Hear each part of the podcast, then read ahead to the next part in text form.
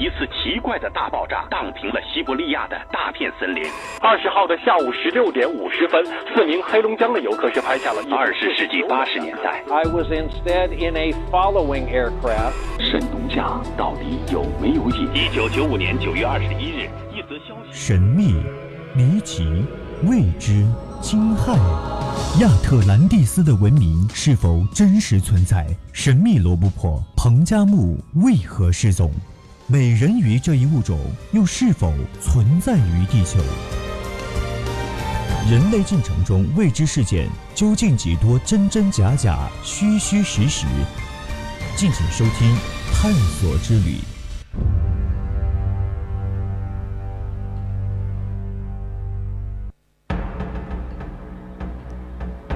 青春调频与您共享，亲爱的听众朋友们，大家晚上好，欢迎您继续收听 VOC 广播电台为您直播的《百科探秘之探索之旅》。那么今天咱们的探索之旅依旧和你一起探索未解之谜，我是今晚的主播吕小霞。本期让我们一起来探索的是野人之谜。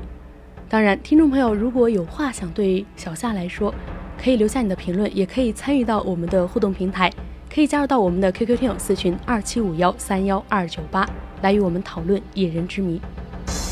那接下来的时间，我们一起走进今天的探索之旅。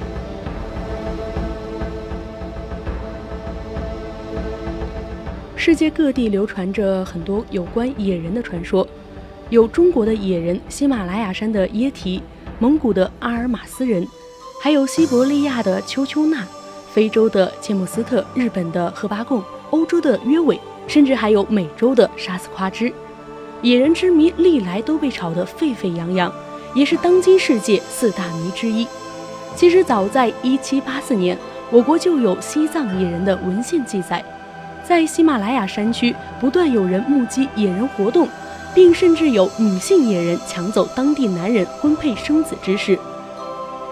已有若干考察队深入藏东考察，但野人仍旧是一个谜。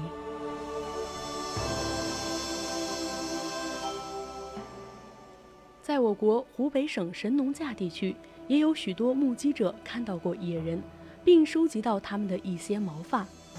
一九九五年，中国国家环保局和中国科学探险协会曾组织科考队进驻神农架考察。也许在不久的将来，野人之谜就会大白于天下。野人的分布情况，除我国西藏和神农架外，在世界许多地方都流传着有关野人的传说。一百多年来，北美洲不断有人目击野人，并称之为大脚怪，因为它们的特征是与人相像，直立行走。但专家认为，这可能是古代巨猿的后裔，因为它们还仅停留在一定的观察阶段。无独有偶，在西藏的喜马拉雅山，在西伯利亚的贝加尔湖畔等，还流传着雪人传说。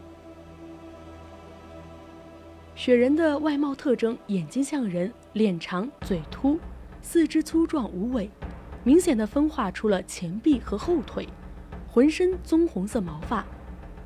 而在一九五一年，英国珠峰登山队长希普顿拍摄到了第一张雪人的清晰脚印照片，脚印长三十一点三厘米，宽十八点八厘米，拇指是大而外张。在靠近神农架的防线蔡子瓦东侧，曾有人多次在这个地方发现过野人。考察队于是对这里进行了现场的搜索，在山梁半坡有一个陡崖的顶部，发现了野人的六堆粪便，都已干燥。经观察，有较多未消化的果皮、野素皮等残渣。在肖新阳发现野人的地方找到的粪便当中，还发现了大量的昆虫蛹皮，粪便直径是二点五厘米。这些粪便与猴、猩，它们的粪便均不相同，且与人的粪便又有所差异，因为人是不会吃昆虫与野果皮的。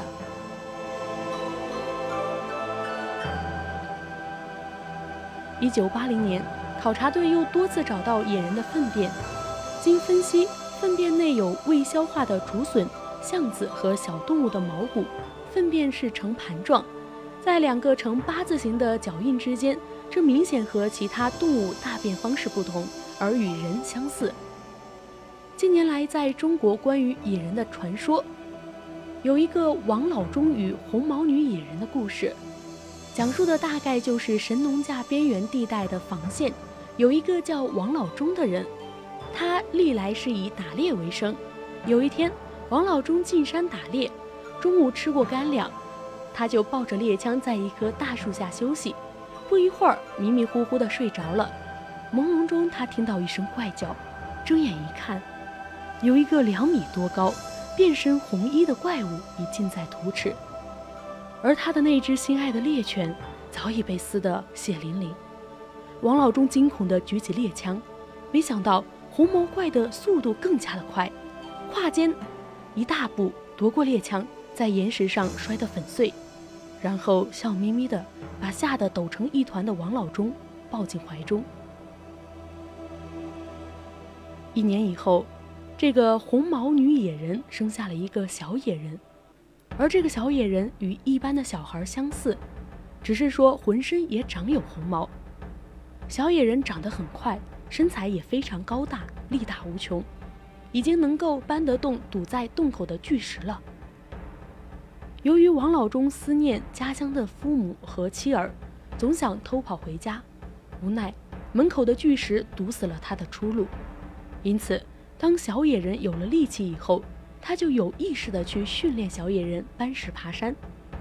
有一天，女野人又出去寻找食物，王老忠便用手势让小野人把堵在洞口的巨石给搬开，并且背着自己爬下山崖，趟过了一条湍急的河流，往家乡飞跑。就在这时，女野人回洞发现王老忠不在洞里，迅速地到崖顶嚎叫。小野人听到叫声，兽性大发，边嚎叫边往回跑。由于小野人不知河水的深浅，一下子就被急流卷走。女野人奄奄地叫了一声，从崖顶也一头栽到水中，随急流而去。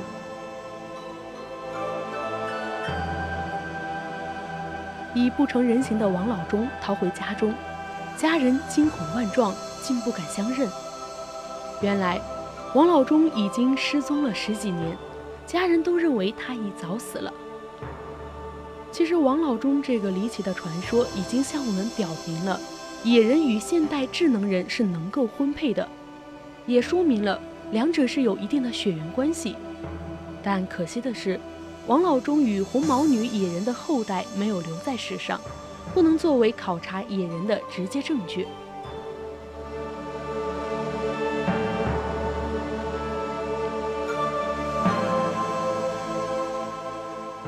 其实，在神农架附近的巫山县也流传着一个类似野人的故事。在海拔一千九百米的大巴山区的当阳，有一个树坪，这里山势险峻，到处都是浓密的原始森林。林的边缘有一间孤孤零零的架式茅草房，房里住着一位叫桃花嫂的女人。那一天，桃花嫂三十二岁。有一天，桃花嫂上山给丈夫送饭，一去便不复返了。一个月以后，她衣衫褴褛地回到家。第二年四月，桃花嫂生了一个像猴子一样的儿子。那个儿子两个月就已经生牙，很利，常常会咬破桃花嫂的乳头，指尖似爪。五六岁的时候才会摇摇晃晃地直立行走。见人便嘿嘿嘿的笑个不停，不会说话，偶尔只会啊咦哦哦的叫上几声。随着年龄的增长，野性愈加明显。他常年不穿衣服，不盖被子，甚至是把衣服被子撕得粉碎。他最喜欢的就是爬梯子，像猴子一样敏捷，上上下下钻来钻去。于是，人们称他为猴孩儿。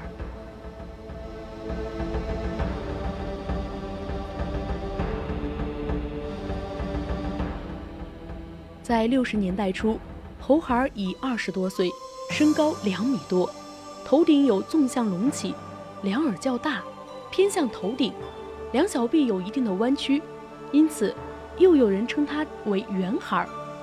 圆孩儿的性情很粗野，见家里有客人就猛扑过去，连抓带咬，爬山过沟如履平地。而且他只吃生食，见到树林就狂奔。家里人怕他生事儿，就用绳子终日捆住他的手脚。于是，圆孩在精神上受到了很大的压抑，终日终日闷闷不乐。有一次，不小心被火盆中的火烧伤了屁股，身体日渐虚弱。两天以后，圆孩抱着母亲大笑而死。此时年仅二十三岁。猴孩独特的行为和特征，在他的家族中绝无仅有。他的两个姐姐、一个哥哥和一个弟弟，都如同正常人，哥哥还当过生产队长，而且他们的第二代、第三代也无反常之处。那么，这个猴孩又到底是谁的后代呢？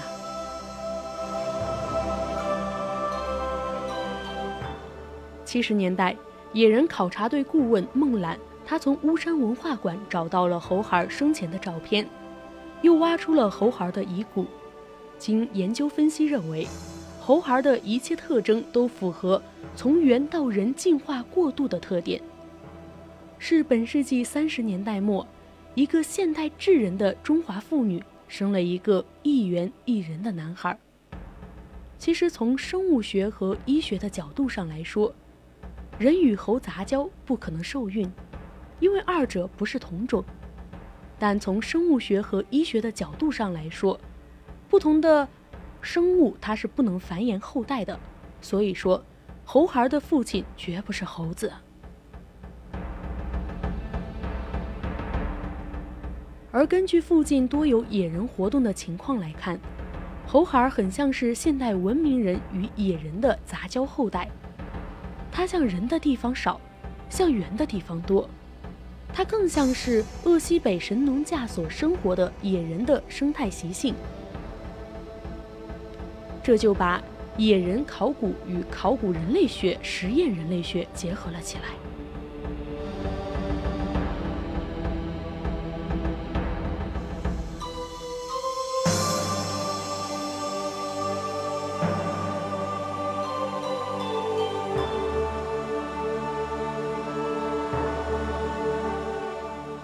神农架关于野人的传说由来已久，最早可以追溯到公元前四到五世纪战国时期成书的《山海经》。《山海经》中次九经中提到，熊山中有一种身高一尺左右、浑身长毛、长发、健走、善笑的甘巨人，或称之为萧阳、狒狒的动物。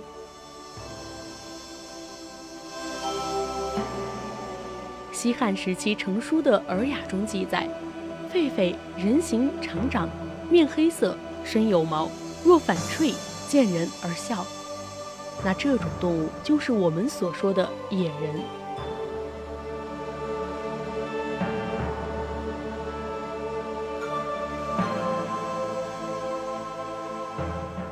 更早一些，甚至还可以追溯到公元前一零二四年，即距今三千年前。我国人民就捉到了一对野人，献给了周成王。而且在我国南北朝时期，还有人不仅捉到过野人献给皇帝，还给这个野人画了图像。在房县高碑大队出土的西汉古墓中，有一块作为陪葬的铜兽的摇钱树九子灯上就有野人的画像。当然。这幅画像为我们留下了珍贵的野人资料。历史上还有记载，清代同治九年，由王延公撰修的《浚阳府志》房县中记载到：房山在城南四十里，高险幽远，四面石洞如房，多毛人，修帐鱼，遍体生毛，石书石山，惧者必遭伯斧。千子落地不能伤。而中间所提到的毛人，即是指野人。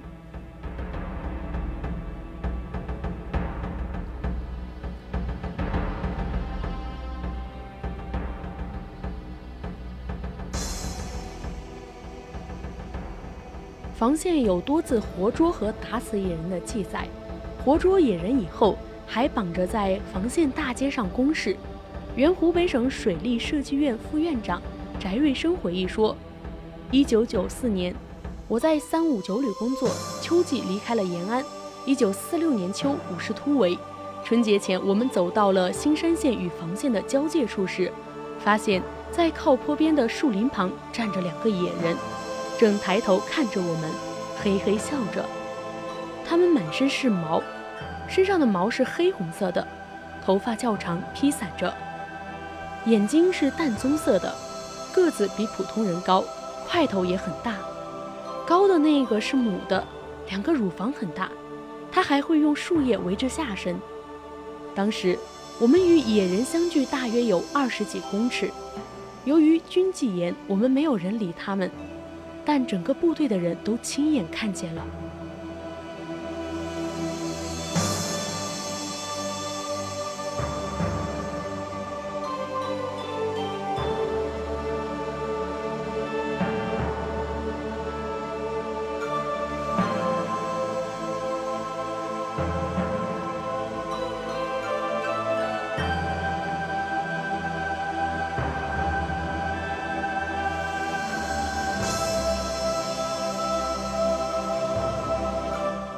园林区党委宣传部部长冯明银说：“野人这东西是有，我还见过。那是在一九六零年，我正在盘龙搞中心工作。有一天中午，我看到对面山上有一个野人，头发很长，颜色很红，身子前面的毛是紫红色的。当时我站在一起的五个生产队干部都看到了，他们吼了一声，野人才站起来走到老林中去了。”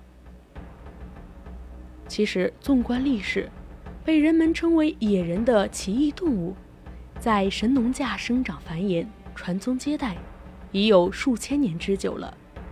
历史只能说明过去，那么，当代人与野人的缘分又是如何呢？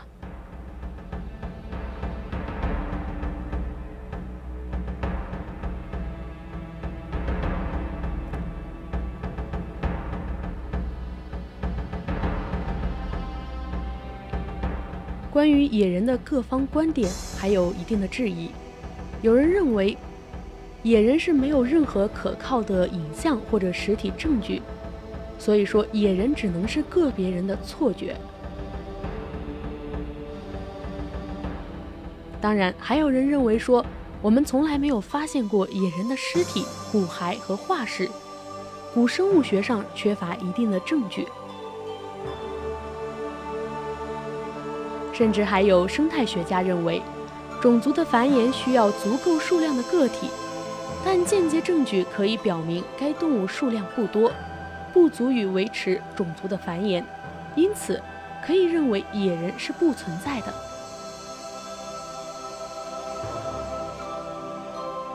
还有一部分人认为，野人它是作为一种高等灵长目动物，可能在历史上存在了很长的一段时间。但是由于人类文明的扩张、栖息的缩减、生态的破坏、环境污染等原因，该物种已经灭绝。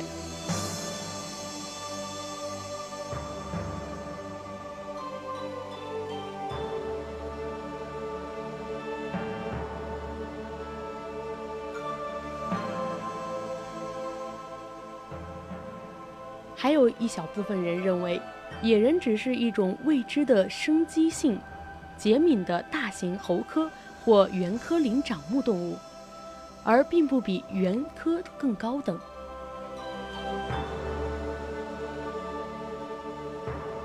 那以上的五种，都是他们认为野人是不存在的。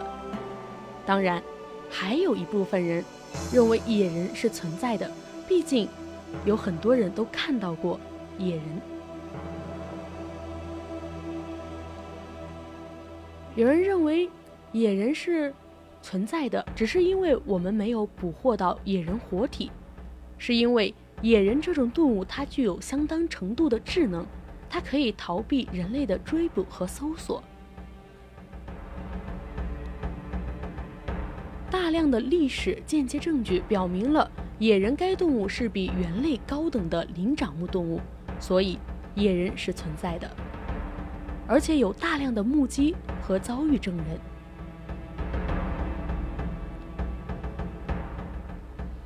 甚至有科研忍者，他们调查过野人报告的地区，大多数动植物资源丰富，所处地区的气候也温和，是特别适合高等灵长目动物的生存繁衍。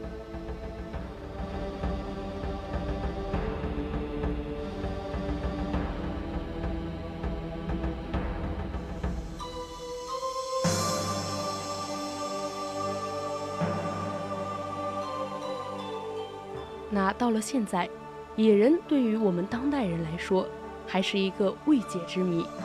可能在不久后，我们会发现，野人这种神奇的物种是否真正的存在这个世界。